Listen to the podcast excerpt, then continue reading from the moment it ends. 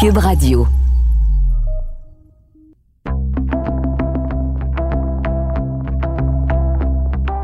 Bonjour, je m'appelle Lito Michaud. De mon studio maison, vous écoutez Et après, un balado où je m'entretiens avec des personnalités publiques, des gens accomplis dans leurs domaines respectifs, à qui j'ai demandé de me partager leur vision du monde d'après, après qu'un virus, auréolé d'une couronne, est venu gouverner en roi et maître nos vies et en changer des contours. Tout ça a commencé par un confinement qui nous a obligés en quelque sorte à s'arrêter et voir le monde autrement. Dans son Vietnam d'origine, Kim Thuy a connu la beauté d'une grande époque et la laideur de l'occupation, mais elle a su en extraire le meilleur pour nourrir sa vie et la vie des siens. Elle est arrivée à l'âge de 10 ans à Grimby sans parler un mot français. Aujourd'hui, elle manie la langue avec finesse, élégance et précision. Ses mots se sont rendus partout dans le monde et ont conquis le cœur de nombreux lecteurs. Elle est devenue une écrivaine incontournable. Elle est sur le point de faire paraître un nouvel ouvrage.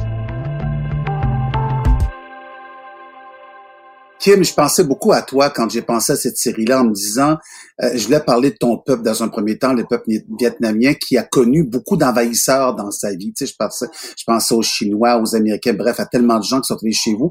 Est-ce que pour toi, d'avoir un ennemi invisible comme la COVID, c'est comme quelque chose de particulier à essayer de combattre? Ah, je crois que dans tous les euh, dans toutes les guerres, hein, il y a beaucoup d'ennemis invisibles, contrairement à ce qu'on croit. Oui, il y a les visibles, mais, mais les décisions sont prises par les invisibles. Donc, euh, on est habitué à ce que à ne pas savoir.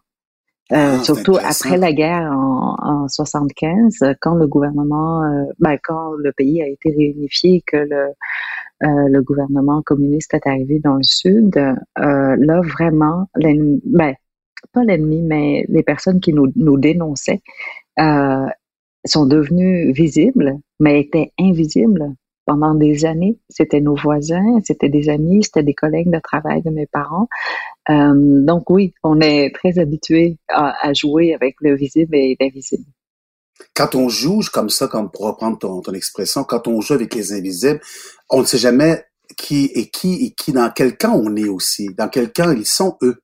Exactement. Donc, c'est vraiment important, je crois, de rester exactement qui on est, d'être très, très intègre avec soi-même, avec ses, euh, ses propres valeurs, parce que les, le, le jeu, ou sinon l'échiquier, change rapidement.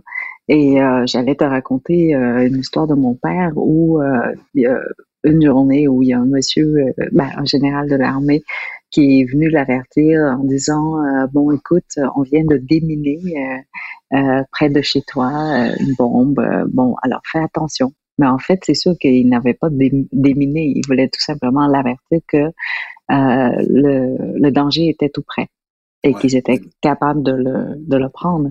Et puis quelques mois plus tard, parce qu'il y a eu un renversement, un changement de, de, ouais, de pouvoir, ben, ce monsieur-là, c'est, ouais, euh, ce monsieur-là s'est retrouvé euh, dans le besoin, en prison.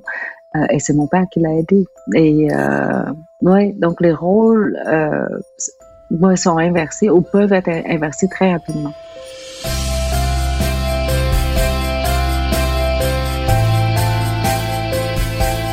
Tu sais, dans, quand il arrive un drame, souvent, on se rend compte que ça éveille ce qu'on appelle les grands psychiatres, les grands psychologues parlent de ça, les mémoires cellulaires.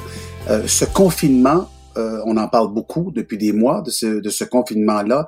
Est-ce que ça t'a rappelé quelque part ce confinement dans ce, bateau qui te menait vers, qui vous venait vers, euh, vers le camp de Malaisie? Est-ce que ça t'a rappelé des souvenirs? Se rappeler, mais dans le positif, dans, dans le sens où c'est tout naturel. Il n'y a rien de très étrange pour nous d'avoir des nouveaux règlements, des nouvelles mesures à respecter, des consignes à... à... couvre-feu même. Oui, oui, oui, tout à fait. Donc, pour nous, ça a été naturel, je te dirais. On n'a pas eu... Ce sont des réflexes, hein, un peu comme la bicyclette. comme justement aujourd'hui, après 5-6 ans là, que je n'ai pas touché à mon vélo, ben, tu remontes sur le vélo puis tu roules. Euh, et étonnamment, tu sais comment. Et, euh, et, donc, pour le confinement, ce serait, oui, la même chose. C'est comme une panne d'électricité ou euh, un manque d'eau. Euh, je sais que nous, on est beaucoup moins habitués ici, mais dans, ben, pendant toute ma jeunesse, dans un pays en guerre comme ça, il y avait eu beaucoup de pannes de toutes sortes. Et euh, donc, oui, à chaque panne, pour nous, c'est tout naturel. On sait tout de suite comment faire pour se réorganiser. Et quelle est la posture qu'on devrait avoir, Kim, devant ce que nous vivons actuellement? Je crois que euh, on a une chance inouïe quand même de, de que tout le monde soit arrêté en même temps. C'est pas juste nous. Normalement, on a besoin de courage hein, pour dire on veut prendre euh, un an sabbatique ou six mois sabbatique ou, trois mois pour réfléchir euh, et tout ça. Et là, on n'a pas besoin de ce courage-là. Ça nous a été imposé. Évidemment, on n'est pas tous égaux devant euh, devant cette cette grande crise, mais je dirais pour ceux qui ont le privilège de, de pouvoir quand même manger, avoir un toit, je crois que c'est un moment euh, extraordinaire justement pour réfléchir sur qui nous sommes et qui nous voulons être en tant que, que, en tant qu'humain, en tant que moi, en tant que j'allais dire euh, peuple de un, en tant que pays, mais aussi en tant qu'humain sur terre. Qui sommes-nous? Que voulons-nous être dans l'avenir? Parce que c'est une chance de...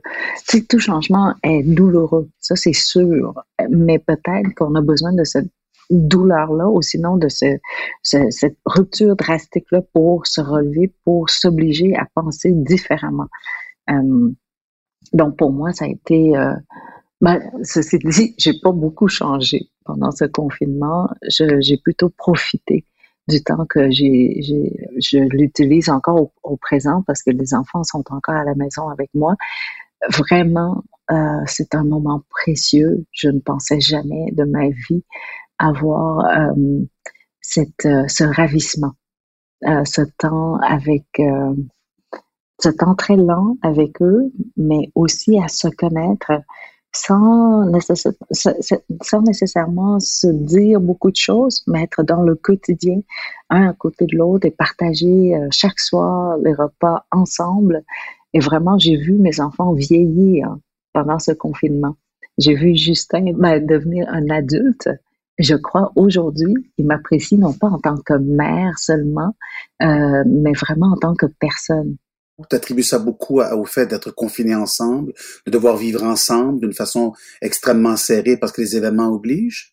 Euh, oui, probablement, parce que autrement, chacun, on avait déjà notre chemin hein, à, parcourir. Et puis, on est dans cette course. Lui, il a déjà terminé sa deuxième année en droit. Et il devait commencer, euh, voilà, les entrevues avec les stages et tout ça. Il en avait huit, je crois, entrevues en ligne. Et puis, tout ça a été arrêté.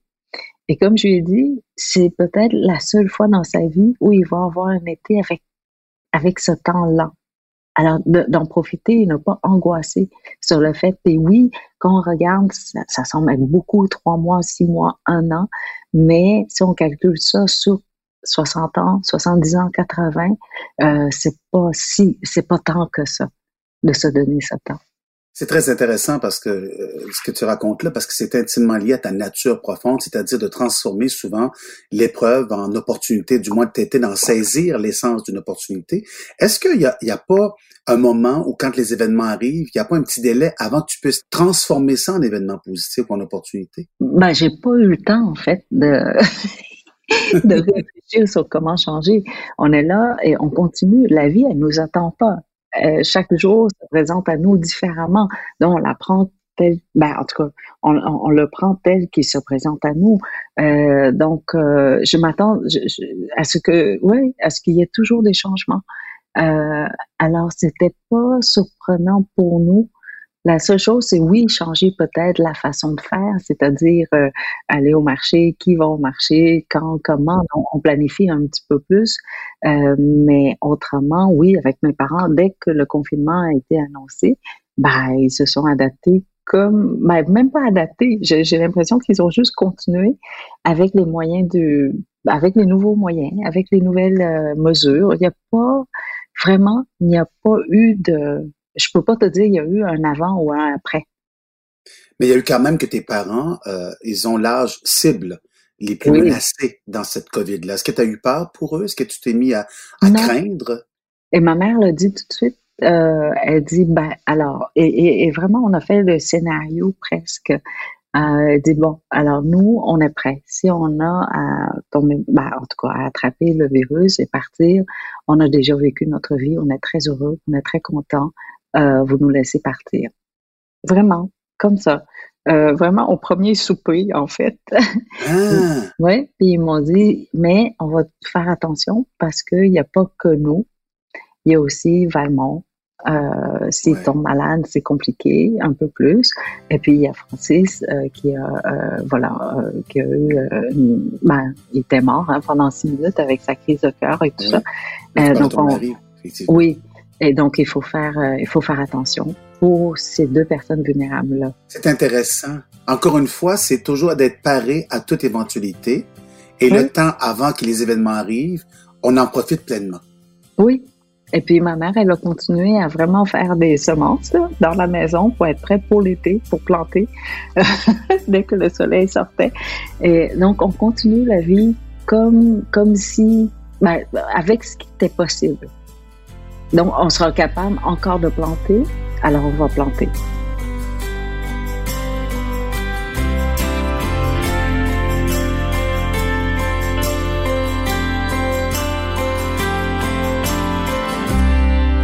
Tu sais qu'une des choses, quand je parle de notre amitié, j'ai toujours la, la, plus belle qualité de Kim, c'est euh, c'est une femme, même si tu parles beaucoup, on a toujours dit, toi et moi, tu parles pas tant que ça. C'est-à-dire, c'est à travers les mots. Tu as un amour inconditionnel des mots. Je me souviens encore mm-hmm. quand ma mère est décédée, tu as choisi des mots particuliers. Quand tu as lu euh, Pivot et son livre, tu m'as tu m'as highlighté, euh, c'est souligné les choses qui t'apparaissaient les plus fortes. Euh, tu fonctionnes beaucoup par post-it. Un livre, c'est vivant. Si tu avais un seul mot à dire, un seul mot à choisir pour dire comment sera l'après, tu dirais lequel? Tu choisirais lequel? Sincèrement, puis je sais que c'est parce que je suis dans une position extrêmement privilégiée. Et je ne vais pas m'en excuser dans le sens où tous ceux qui sont dans cette position privilégiée, et je t'inclus là-dedans, euh, nous avons le devoir et la responsabilité d'être des locomotives pour, pour, pour, ben, pour tirer tous ceux qui, qui ont moins de souffle que nous, euh, moins de chance que nous. Et, donc, il faut reconnaître ce, privilège-là. Et euh, alors, pour moi, c'est une chance. S'il y a un mot qui, euh, qui, euh, qui me vient à l'esprit, c'est chance. La chance pour nous de changer. Changer quoi, Kim? À tous les niveaux. Les, toutes les structures que nous avons en ce moment euh, étaient bonnes pendant longtemps, même très longtemps. Euh, mais je crois qu'on a frappé un mur. Les structures économiques, sociales, euh, euh, politiques, tout ça à tous les niveaux. Je crois qu'on a besoin de repenser, de rénover la maison. oui, à partir du salage, comme disait ma mère, à partir des fondations. Oui, mm, ou, ou même revoir la fondation. Parce qu'aujourd'hui, peut-être qu'on doit construire d'autres étages sur cette maison-là ou agrandir euh, horizontalement ou verticalement ou, ou agrandir de l'intérieur, je ne sais pas trop, mais on doit réfléchir à cette maison qui est devenue, bon, pas désuète, mais qui a des problèmes, des problèmes structuraux, mais qui a atteint son âge en fait.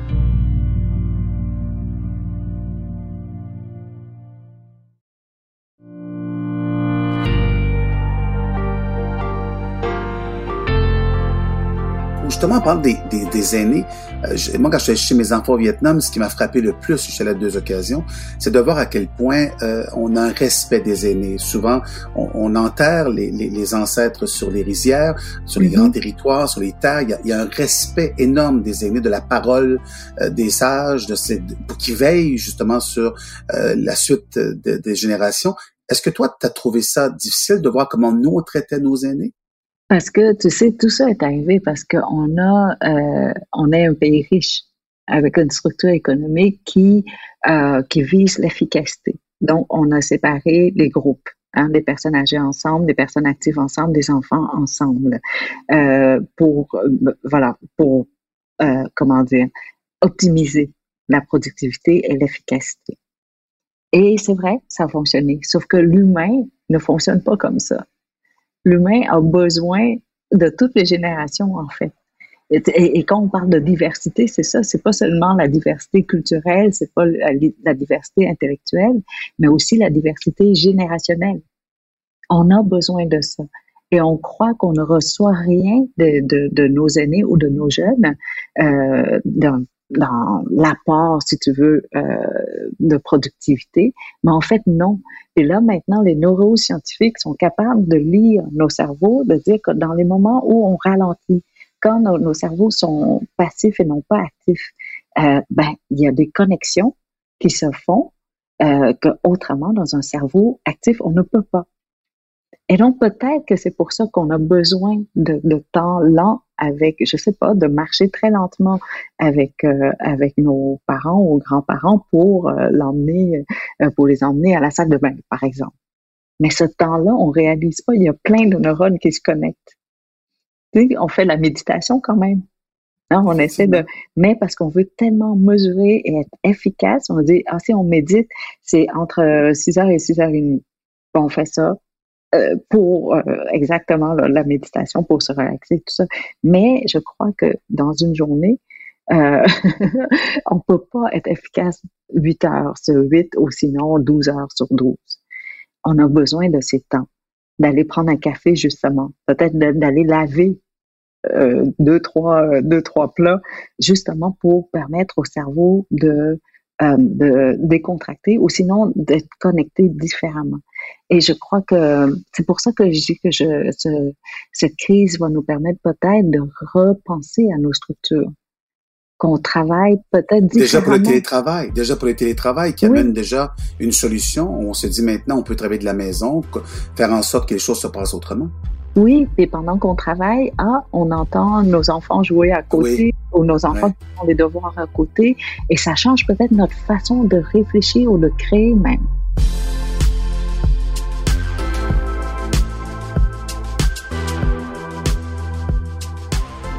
En parlant de créer, est-ce que tu écris autrement? Ben oui. Euh, euh, autrement, je sais pas. Comme je te dis, je, je peux pas te dire il y a eu un avant ou un après. Je fais juste continuer. Et, euh, et c'est une chaîne c'est ça l'affaire. pour moi, tout est, c'est une suite. La vie est une suite. Et c'est comme une course à relais, en fait. Hein. On a nos parents qui passent le, bâton à nous, puis nous, on passe au, prochain. Mais si on coupe ça, peut-être qu'on perd beaucoup, beaucoup plus qu'on croit. On gagne peut-être en, en, temps, mais on perd en connaissance et même en paix intérieure parce que je crois qu'on se sent euh, inconsciemment peut-être coupable de, laisser nos parents euh, seuls ou sinon ben, on se console peut-être hein, de dire aussi il y a des, experts qui s'en occupent. Et puis c'est vrai euh, il y a des professionnels qui s'en occupent mais peut-être peut-être qu'il y a quelque part en nous on porte quand même un manque. Alors peut-être, je sais pas, je, crois qu'on va repenser beaucoup et j'espère qu'on va repenser pour la, la, la, question des aînés, justement, de dire est-ce qu'on va monter un système où on va les garder à la maison le plus longtemps possible? Mais c'est ce que tu fais avec ta maison bigénérationnelle, c'est-à-dire d'un côté, il y a tes parents, oui. et de l'autre côté, il y a tes enfants, il y a toi en plein centre qui est là. Il y a, il y a une possibilité d'être tous ensemble et de profiter autant de la jeunesse que des gens qui vieillissent. Mais en ce moment, je dois, je dois t'avouer qu'ils sont plus en forme que moi, je crois. Alors, c'est eux qui m'aident plus que je, je, je les soutiens. Euh, ma mère, elle peut encore piocher, puis pelleter, puis même plus que moi. Elle a Alors que toi, non? Ah mon Dieu, ça a l'air que je suis, ben selon hein, je suis vraiment pas, j'ai pas réussi à casser une racine qu'elle voulait enlever, alors qu'elle, elle a réussi à le faire. Euh... on ne peut pas être bon dans tout, Kim. Il y a une désolation. Non, mais c'est vrai, il y a déjà une consolation en se disant on peut pas être bon dans tout. Euh, oui, oui, oui, tout à fait. Je suis très d'accord. Moi, je suis bonne dans très peu de choses, hein. Vraiment, là. Je sais. je te rassure que tu manies bien les mots. Justement, on parle de mots. Tantôt, tu te parlais d'écriture. Est-ce que quand on regarde son texte, parce que je sais que tu prépares un livre qui va sortir quelque part à l'automne ou à l'hiver prochain, est-ce que tu regardes tes mots euh, jetés comme ça, euh, disposés d'une certaine façon, tu as toute une façon organique d'être disposé. Est-ce que tu les regardes autrement quand vient le temps du confinement en disant, oh, est-ce que ça a encore son sens? Est-ce que ça a encore son importance? Oh, ça prend tout un coup une nouvelle direction. Est-ce que tu t'es mis à observer ton travail autrement? Euh, pour le moment, je te dirais consciemment non. Euh, peut-être inconsciemment, hein? Euh, mm-hmm. mais consciemment non. Et comme je te dis, parce que j'ai la chance d'avoir mes enfants, mes parents et tout ça confinés ensemble, il y a presque un ravissement. Ben non, il y a un ravissement euh, chez moi. Donc, quand j'écris, c'est presque ces heures d'écriture-là sont sont des heures de euh, presque ouais de, de plaisir, de jouissance pour moi, de pouvoir euh, justement présenter la beauté presque. Euh, et bon, il y a un paradoxe. Hein. Tout ce que je fais, tu le sais, quand j'écris, j'essaie seulement de partager la beauté la beauté des choses, la beauté des gens, la, beauté des mots. Euh, mais en même temps, c'est vrai que les histoires que je raconte sont très souvent des histoires atroces. Euh, Des histoires de cœur aussi difficiles, oui, effectivement. Oui, et euh, mais euh, je crois qu'il faut qu'il faut se donner le droit de voir la lumière, de justement avoir ces histoires-là pour surligner ou mettre de l'avant de la lumière. La lumière ne peut pas exister seule. La Croix-Rouge n'aurait jamais été créée s'il n'y a pas eu de catastrophe. Il a fallu des catastrophes pour qu'on pense à créer la Croix-Rouge. Mais ça fait penser au mot de Portelance, chanté David Portelance, chanté par Fred Pellerin en tenir debout quand il dit c'est à travers la pénombre que la lumière est belle. Oui, mais ben, sinon on voit pas. Hein? Et, c'est pour ça que dans un pays en paix comme le nôtre, c'est très difficile de, parler d'horreur et de guerre. On ne peut pas comprendre. Euh, donc, j'ai la chance, c'est toujours de, de, connaître les deux. Donc, j'essaie de montrer cette lumière-là, à quel point elle est belle, la lumière que nous avons ici, à travers. Et probablement que cette crise va nous faire apprécier encore plus notre liberté. Est-ce qu'il va y avoir un monde est-ce qu'on n'arrête pas de parler, c'est le thème de, de cette émission-là? Et après, en se posant la question, est-ce qu'il sera, est-ce que le monde sera changé tant que ça? Est-ce que tu crois qu'aujourd'hui, il y a un avant et un après? Je parle pour tout le monde en général. Je ne crois pas que le monde va changer tant que ça, tout simplement parce que cette crise n'aura pas duré assez longtemps. Ah. Pour, pour défaire nos habitudes, pour défaire les, euh, les chemins habituels, ce, ce qu'on prend. Et qu'est-ce que tu veux? C'est comme ça. Quand on est humain, on, prend toujours le chemin le plus court. Et euh, la paresse fait partie de, de, de, de, nous. Mais non, pas la paresse, mais la facilité. Oui. Hein, et c'est pour ça qu'on crée plein de, qu'on avance, euh, on crée la technologie, tout ça pour, pour nous faciliter la vie. Donc, c'est toujours dans, et donc on va toujours choisir ce qui est le plus facile pour nous. Et le plus facile, c'est de retourner vers ce qu'on connaît déjà. Et donc, on n'a pas à apprendre quelque chose de nouveau. Et ne serait-ce qu'une application hein, euh, du téléphone ou ailleurs, je veux pas changer de téléphone juste parce que je veux pas apprendre de, de, de, de nouvelles touches. Parce que c'est rassurant. Ah, c'est la paresse, c'est la facilité. Même si euh, hein, mes enfants disent, ben non, il faut que tu changes parce qu'il va être vraiment meilleur, ça va être plus facile pour toi, puis je voulais pas. Je résistais tout simplement parce que c'est un changement. Même si je sais c'est mieux.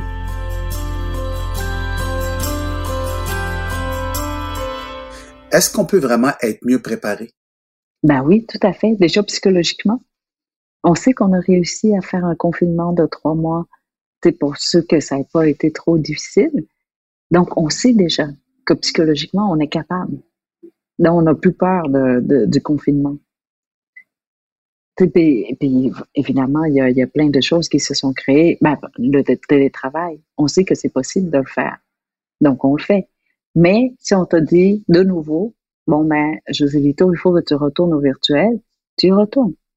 Ah, je pense que je vais rester dans cette méthode-ci. Je commence à l'apprécier beaucoup, beaucoup. je commence. Kim, ce fait un immense plaisir de converser avec toi. C'est toujours le cas. Et je, je te souhaite beaucoup, beaucoup d'inspiration pour ce livre-là. Est-ce que tu es nerveuse à l'idée de sortir un autre livre? Non, ben non, c'est toujours un plaisir en fait de pouvoir partager des histoires. Tu sais comment j'aime j'aime partager ce que je vois de ce que j'entends. euh, D'ailleurs, c'est ça, j'étais en train de partager avec toi une idée. Oui, je, je, je, on va on va voler du temps, ok? Trois minutes, je te raconte ça. J'ai entendu une avocate qui s'appelle Melody, euh, Melody Hobston. Je pense que c'est une avocate américaine qui a raconté que à un moment donné, elle a, euh, elle a engagé un coach pour l'aider euh, à, s'entraîner dans la piscine. Et puis le coach lui a demandé de faire un 25 mètres sans respiration. Et donc, elle a dû essayer plusieurs, plusieurs fois avant de réussir. Et donc, à la fin, il a demandé, mais pourquoi est-ce que tu me demandes de retenir mon souffle? Quel est le but de cet exercice?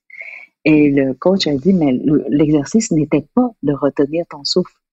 L'exercice que je t'ai fait faire, c'est pour que tu trouves, ben, pour que tu deviennes confortable dans l'inconfort. Oh! Pour que tu saches comment, comment faire pour te rendre confortable, assez détendu pour pouvoir faire les 25 mètres dans cet inconfort-là, dans ce manque-là. J'adore. J'adore. Apprendre à être confortable dans l'inconfortable.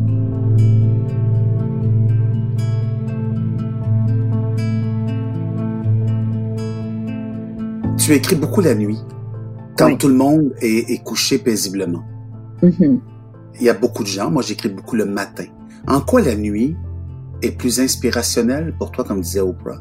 Oh non, je, je, je, je suis inspirée tout le temps. Tu peux me mettre à n'importe quelle, n'importe quelle heure, mais la nuit tout simplement parce que je veux pas manquer même pas une phrase dans la journée, une phrase de mes enfants. Je ne veux pas. Donc je suis concentrée juste sur eux pendant la journée. Euh, je les regarde, je, j'ai presque un, plaisir fou de savoir en combien de fois qu'ils vont aux toilettes, qu'ils vont faire pipi là. parce que je sais que ça ne durera pas. Justin, il a 20 ans, donc euh, il va partir de la maison euh, bientôt, incessamment, pour étudier, pour travailler, peu importe, mais il restera pas avec nous. Là. Et, et donc, ce temps, ce cocon, n'existera pas pour toujours. La même chose pour mes parents. Ils sont vieillissants. Non, on va, on va les perdre. Ça fait partie de la vie. Et, euh, et donc, pendant le jour, je ne veux rien manquer. Je veux être présente avec eux dans cette vie. Euh, et, euh, et donc, c'est pour ça que j'écris la nuit. Mais non, j'écrirai aussi le jour. Dis-moi, on va, effectivement, c'est une bonne idée ce que tu disais tout à l'heure quand tu disais il faut tirer chaque moment.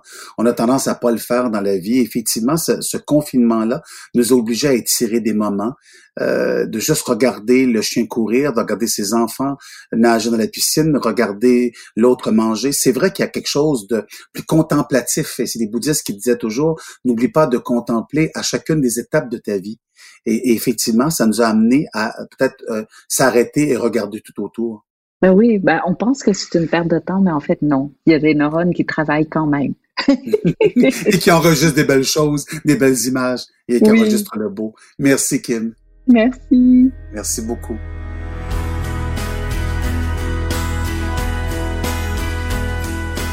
Et après est une production de Cube Radio, réalisation Anne-Sophie Carpentier, chef réalisateur Bastien Gagnon La France. Je m'appelle José Lito Michaud. Merci d'être à l'écoute et à très bientôt.